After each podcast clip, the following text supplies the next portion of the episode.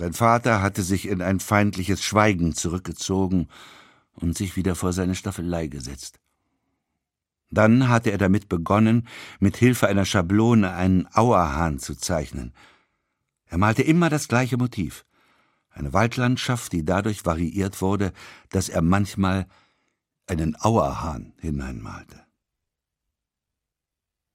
Wallander runzelte die Stirn, als er an seinen Vater dachte. Zu einer richtigen Versöhnung war es nie gekommen. Aber jetzt sprachen sie wenigstens wieder miteinander. Wallander hatte sich oft gefragt, wie seine Mutter, die gestorben war, als er in der Polizeiausbildung war, ihren Mann hatte ertragen können. Seine Schwester Christina war klug genug gewesen, von zu Hause auszuziehen, sobald sie konnte. Sie lebte jetzt in Stockholm. Es war zehn Uhr geworden. Nur ein schwacher Wind wehte durch Malmös Straßen. Wallander ging in ein Café neben dem Kaufhaus NK. Er bestellte Kaffee und ein belegtes Brot, blätterte in Arbetet und Südsvenskan. In beiden Zeitungen gab es Leserbriefe von Menschen, die das Verhalten der Polizei im Zusammenhang mit den Demonstrationen lobten oder tadelten. Wallander überblätterte sie schnell.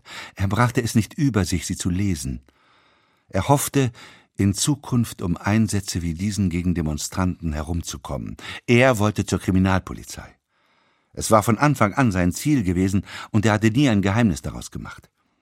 In wenigen Monaten würde er in einer der Abteilungen anfangen, die sich mit der Aufklärung von Gewaltverbrechen und schwerwiegenden Sittlichkeitsverbrechen beschäftigte. Plötzlich stand jemand vor ihm. Wallander hatte die Kaffeetasse in der Hand. Er blickte auf. Es war ein Mädchen um die siebzehn mit langen Haaren. Sie war sehr blass und starrte ihn wütend an. Dann beugte sie sich vor, so dass die Haare ihr ins Gesicht fielen, und hielt ihm ihren Nacken in. Hier, sagte sie, hier hast du mich geschlagen. Wallander stellte die Tasse ab. Er verstand gar nichts. Sie hatte sich wieder aufgerichtet. Ich verstehe nicht richtig, was du meinst, sagte Wallander. Du bist doch Polizist, oder? Ja.